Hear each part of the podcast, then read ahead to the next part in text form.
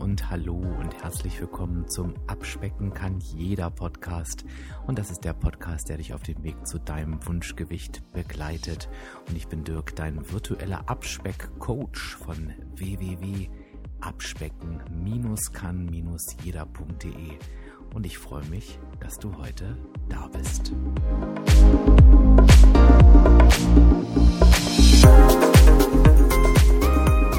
Bin ich schon wieder und ganz, ganz lieben Dank für dein Feedback. Das muss ich erstmal als erstes sagen zur letzten Episode.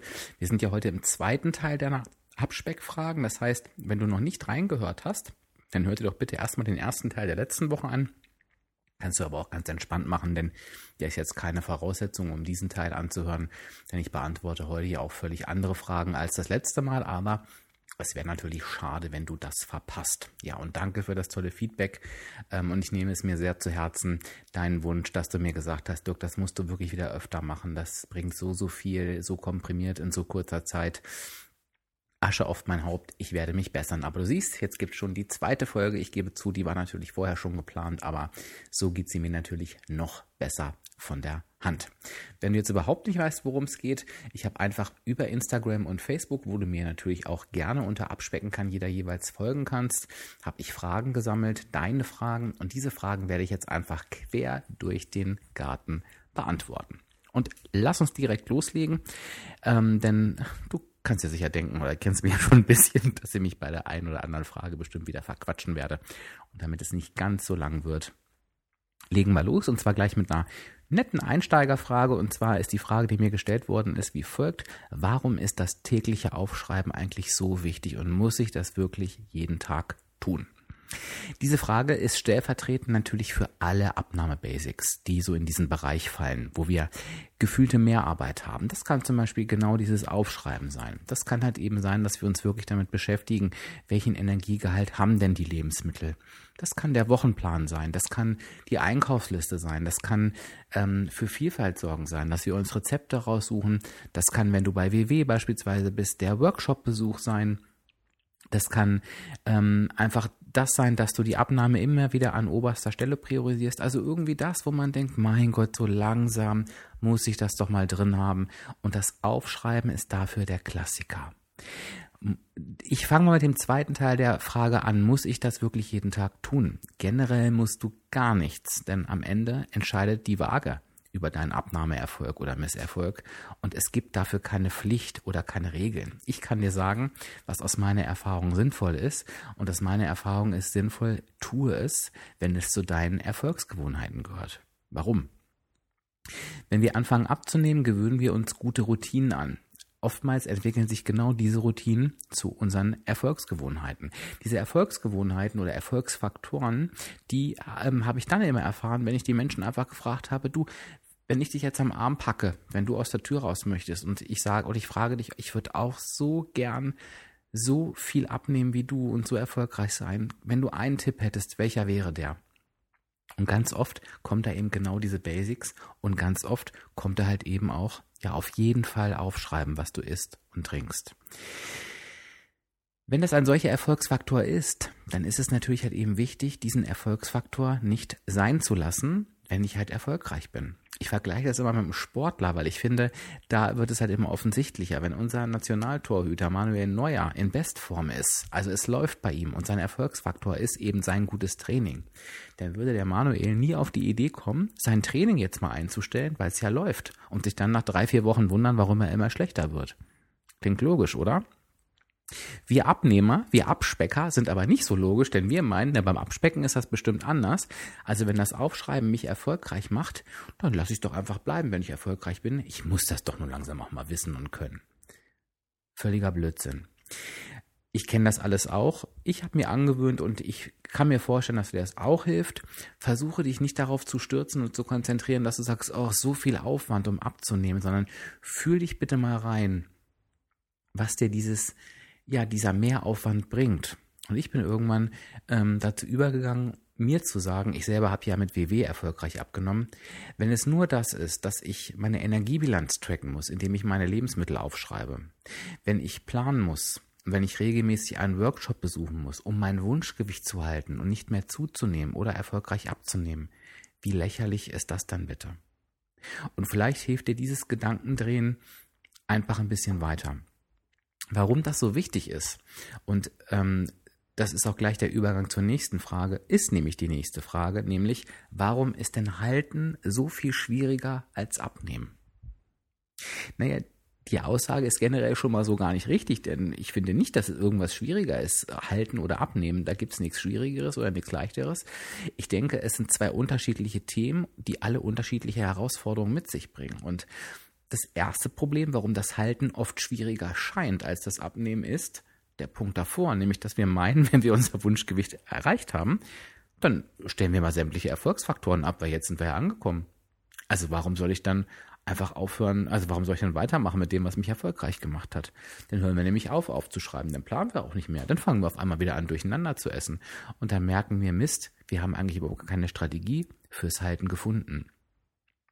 Und das ist halt eben das genau, was es oft halt eben schwieriger macht. Das heißt, versuche einfach deine Erfolgsfaktoren beizubehalten. Ganz wichtig, behalte sie bei und schaue jetzt, was verändert sich denn wirklich bei der Herausforderung mit dem Gewicht halten. Und es verändert sich eigentlich nur etwas Positives, nämlich, dass wenn du abnehmen möchtest, weißt du, musst du mehr Energie verbrauchen, als du zu dir nimmst. So. Wenn du halten möchtest, musst du das natürlich nicht mehr. Dann musst du einfach genau das, also nicht natürlich nicht punktgenau, aber unterm Strich einfach genau das verbrauchen, was du zu dir nimmst. Das heißt, du musst die Balance finden. Das kannst du innerhalb der Woche, innerhalb des Monats. Am Ende muss es eben plus minus null aufgehen. Das wird natürlich nicht gelingen, dass du jeden Tag hier eine Punktlandung hinlegst. Aber es gibt auch Menschen, die das können. Aber das muss es auch gar nicht sein. Das heißt, es ist eigentlich die Herausforderung jetzt zu schauen, okay, wie schaffe ich es, mehr zu essen, aber nicht zu viel? Oder wie schaffe ich es jetzt, die Bewegung so einzupendeln, dass sie vielleicht weniger ist als vorher, aber dass sie immer noch mein Gewicht stabil hält und so weiter? Das ist halt eigentlich die Herausforderung. Verstehst du? Also es gibt nichts, was schwieriger oder leichter ist beim Halten oder Abnehmen, sondern es kommt halt eben darauf an, an den richtigen Stellen zu drehen. Und die Stelle, an denen wir definitiv nicht drehen sollten, sind die Erfolgsfaktoren.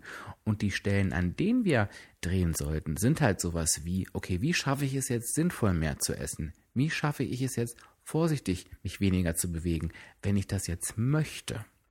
Und da kommen wir schon, also ich muss gerade sagen, jetzt habe ich einen richtigen Flow mit den Überleitungen, das ist jetzt aber auch Zufall, weil die passt perfekt zur nächsten Frage, nämlich, das war gar keine Frage, sondern es wurde ganz oft geschrieben, Dirk, ich habe einfach nur Angst, rückfällig zu werden.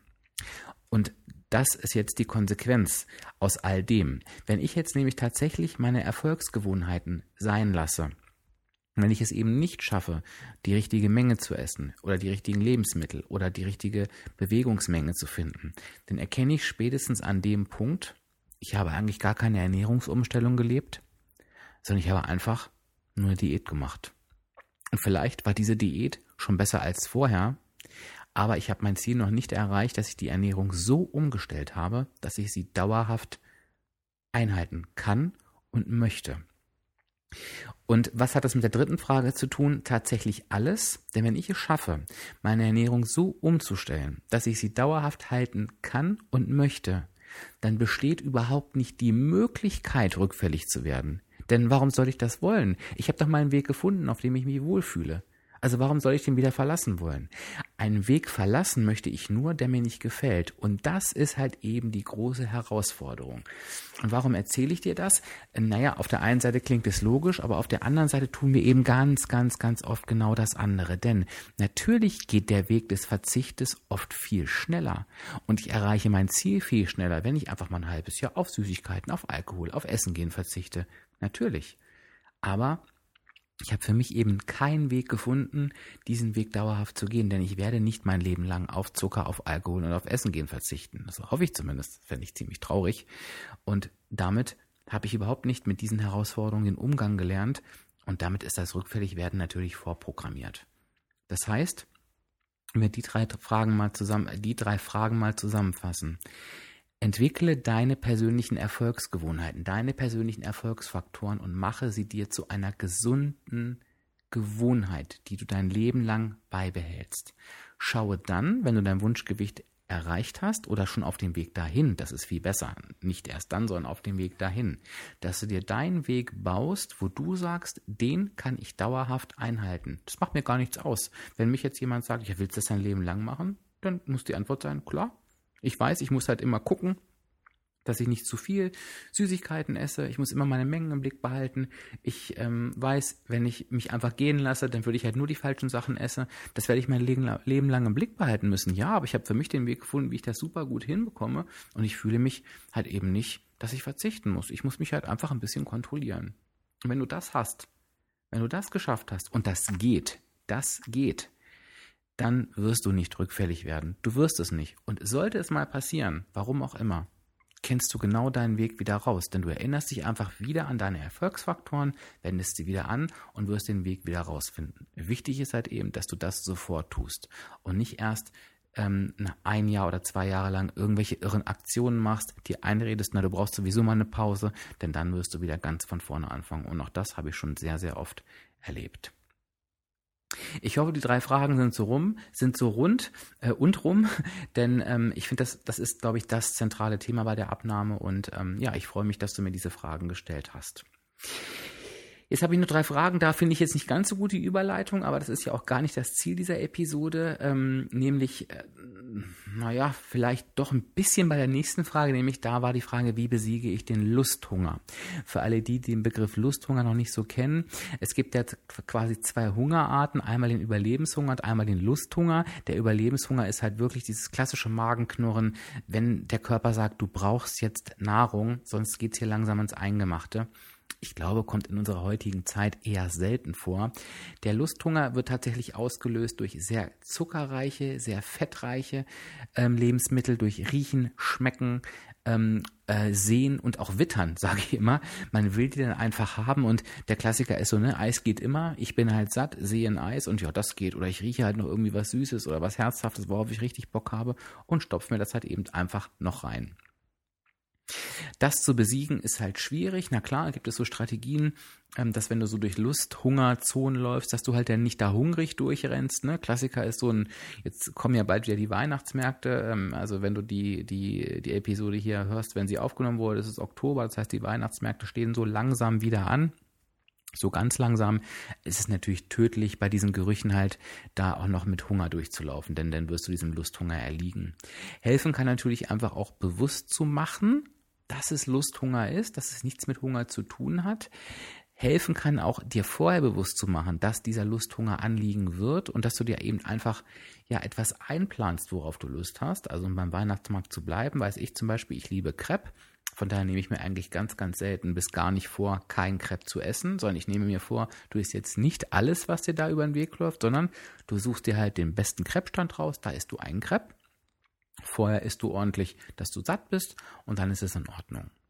Das sind, glaube ich, die Sachen, die da am allerbesten helfen. Ne? natürlich kannst du auch solche Lusthunger-Umgebungen einfach meiden, wenn du halt merkst, ähm, dass du da halt schwach wirst. So richtig abstellen kann man das meiner Erfahrung nach nicht. Ich glaube, bewusst machen ähm, hilft da schon, schon sehr, sehr viel. Was natürlich eben auch, und das sollte für mich hier die mächtige Überleitung sein, was natürlich den Lusthunger auch immer wieder antreibt, ist halt einfach Verzicht. Denn wenn ich noch auf das Lust habe, was ich halt seit Monaten nicht gegessen habe, und das trifft auf 17 verschiedene Lebensmittel zu, ist natürlich die Chance da zu widerstehen einfach noch geringer. Ich würde sagen, um die Frage zu beantworten, vielleicht in einem kurzen Satz, besiege den Lusthunger nicht, sondern versuche ihn einfach zu kontrollieren. Und ich glaube, das gelingt uns deutlich besser. Wie bekomme ich meinen Partner zum Mitmachen? Auch eine schöne Frage. Zu diesem Thema gibt es eine eigene Podcast-Episode. Such doch nochmal in den Folgen zu Sortiere dein Umfeld. Ähm, da ist auch der Partner oder die Partnerin ein Thema. Ich stelle dir mal eine Gegenfrage. Muss denn dein Partner mitmachen? Wir sind jeder eigenständige Menschen, wir sind alle für uns selber verantwortlich und jeder muss für sich entscheiden, ob er abnehmen möchte oder nicht. Ähm, ich habe dir in der letzten Folge gesagt, da ging es ja um eine Frage zur Motivation. Wir können uns nur selbst motivieren. Das heißt, du wirst deinen Partner oder deine Partnerin nicht zu einer erfolgreichen Abnahme prügeln können. Ich verstehe, dass es natürlich einfacher ist, wenn jemand wirklich mitmacht und mitzieht. Aber du kannst es eben nicht voraussetzen oder erwarten. Erwartungen sind immer dazu da, um enttäuscht zu werden. Was du halt eben machen kannst, du kannst dir eben immer wieder vor Augen führen, du brauchst deinen Partner und deine Partnerin nicht, um mitzumachen. Du kannst auch nicht erwarten, dass er oder sie mitmacht, aber du kannst um Unterstützung bitten. Und ich glaube, das ist tatsächlich das, was deutlich besser funktioniert. Und um Unterstützung bitten heißt nicht, sich zu beschweren, Vorwürfe zu machen oder rumzujammern, sondern wirklich zu sagen, du pass auf, ich möchte halt gerne abnehmen, ich akzeptiere total, dass du das nicht möchtest, vielleicht auch nicht musst, es ist gar kein Problem, aber kannst du mir einen Gefallen tun, dass wenn du neben mir auf dem Sofa sitzt, dir vielleicht dann nicht die Chips reinhaust, weil ich gönne es dir so sehr, aber für mich ist es so, so schwierig, dann Nein zu sagen. Oder dass wir uns einfach absprechen, dass wir zusammen naschen, ich mir dann eine Alternative hole. Das wäre total lieb von dir. Und ich sage dir ganz ehrlich, ähm, bei den vielen Menschen, die ich betreut habe, habe ich so, so oft davon gehört, wie toll Partner unterstützen oder auch Kinder, die dann wirklich den Raum verlassen, irgendwo anders essen oder halt für den abnehmenden Partner oder die Partnerin irgendwelche Alternativen mitbringen, Obstteller fertig gemacht haben. Ich denke, Unterstützung ist da schon möglich und wenn sie dir nicht gegeben wird, dann halte da dich eben nicht dran lang auf, sondern sage dir, du bist selbst für deine Abnahme verantwortlich. Klar, es ist ein Widerstand mehr, aber du wirst auch trotz dieses Widerstandes erfolgreich sein können. Das ist ganz, ganz wichtig, denn niemand außer dir selbst steckt dir das Essen in den Mund. Kommen wir zum Abschluss. Finde ich eine sehr, sehr spannende Frage, ähm, über die ich auch nochmal kurz nachdenken muss, wie ich sie am besten ähm, dir beantworte, denn ich kann das so gut nachvollziehen. Es ist die Frage Körper gegen Verstand. Wie schaffe ich denn das Richtige zu essen?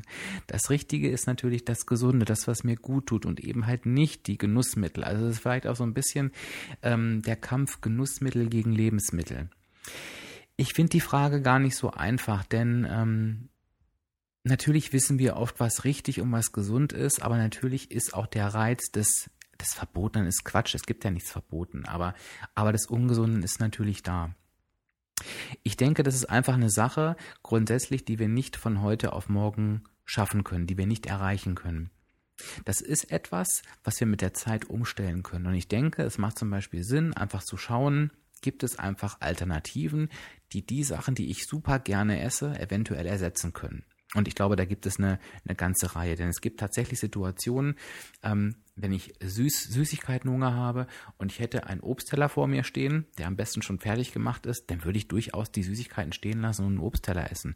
Das esse ich ganz, merke ich ganz, ganz oft, wenn ich irgendwo eingeladen bin bei Freunden oder Bekannten, die auch sich um ihr Gewicht kümmern und die dann irgendwie Trauben fertig haben, Erdbeeren fertig haben, da würde ich nie nach dem Schokoriegel fragen, sondern ich esse das halt richtig gerne. Das Ding ist halt nur, es da haben, es fertig haben. Das ist das so die Herausforderung. Auf der anderen Seite, wenn ich natürlich merke, es gibt Sachen, und da gibt es bei mir auch immer noch sehr, sehr viele, die sind einfach ungesund und die esse ich halt eben gerne dass ich die mir wirklich ganz bewusst einbaue in einem Maß, wie sie für meine Abnahme verträglich sind. Ich finde auch Genuss gehört zu einer gesunden Ernährung mit dazu. Das mag sich widersprechen und ja, jemand, der hier für gesunde Ernährung steht und die predigt, der wird mir wahrscheinlich auch widersprechen, aber ich komme ja eher so von der menschlichen Seite und ich denke, mein Gott, man darf halt eben auch mal solche Geschichten essen. Versuche sie Stück für Stück zu ersetzen. Ich glaube, gute und die richtigen Sachen, die schmecken vor allen Dingen dann, wenn ich halt gut ausgefeilte Rezepte habe, wenn ich halt wirklich weiß, was mache ich daraus und indem ich halt eben nicht mehr nur sage, naja, vielleicht wäre die Kartoffel halt gesünder als die Pommes, sondern dass ich halt wirklich sage, oh, es gibt ein Kartoffelgericht, auf das freue ich mich richtig, da habe ich richtig Bock, mir das zuzubereiten und so weiter und so fort. Also ich denke, das ist wirklich ein Denkprozess, wo du dich nicht unter Druck setzen solltest, den du langsam umstellen solltest, aber dass du dich vielleicht auch mal in Situationen beobachtest, die analysierst und dich halt hinterher fragst, okay, wie hätte ich das jetzt anders lösen können? Was hätte mir in dieser Situation geholfen? Was hätte ich vielleicht da haben können? Was wäre vielleicht die bessere Alternative gewesen? Und für mich, um das jetzt mit einem Beispiel nochmal abzuschließen, ich glaube auch dazu kann ich mal eine eigene Podcast-Episode machen, fällt mir gerade so auf. Aber um für mich das abzuschließen, wenn ich zum Beispiel richtig ähm, Bock auf Süßigkeiten habe, dann esse ich heute teilweise Maiswaffeln und schmier mir da beispielsweise so einen Nutella-Ersatz drauf mit deutlich weniger Zucker oder halt eben eine, eine Macadamia-Mousse oder ein Erdnussmus, was vielleicht gar nicht so viel besser ist von den Kalorien, aber eben einfach ein Stück gesünder. Und ähm, ich habe halt eben das Gefühl, nicht so mega gesündig zu haben und ich schaffe es dann teilweise auch dann weniger Menge zu essen. Das sind halt so Anfänge und ich glaube, wenn man die erstmal nutzt, dann hat man schon ganz, ganz viel geschafft. Ich hoffe, ich habe die Frage jetzt nicht allzu sehr äh, mit Schwafeln beantwortet. Ähm, ich finde sie halt nur ganz schwierig so auf den Punkt zu beantworten. Ja, auf den Punkt sind wir jetzt auch schon wieder über 20 Minuten. Das waren die Fragen, die ich mir rausgesucht habe von dir. Wenn du noch Nachfragen hast, lade ich dich genau wie letzte Woche ein, sie einfach in die Kommentare zu posten. Dann lass uns nochmal gerne dazu diskutieren. Vielleicht hast du einfach zu den Fragen, die ich gerade beantworte, auch deine eigene Erfahrung gemacht und möchtest sie gerne mitteilen. Super, super gerne. Und ich verspreche dir, wir werden die Fragen auf jeden Fall nochmal aufgreifen. Nächste Woche aber nicht. Dann machen wir wieder was anderes. Da gehen wir mal wieder zur Tagesordnung über. Mir haben aber diese beiden Episoden echt richtig Spaß gemacht und ich hoffe, naja, du fühlst dich halt wohl, du kannst damit was anfangen mit diesen beantworteten Fragen. Und ja, wenn du einfach mehr wissen möchtest, mehr Tipps haben möchtest, mehr übers Abnehmen wissen möchtest und auch mehr zu diesem Podcast und Blog erfahren möchtest, kannst du alles ganz einfach haben, alles aus einer Hand. Registriere dich einfach einmal kostenfrei auf www.abspecken-kann-jeder.de und du bist mittendrin, stand nur dabei.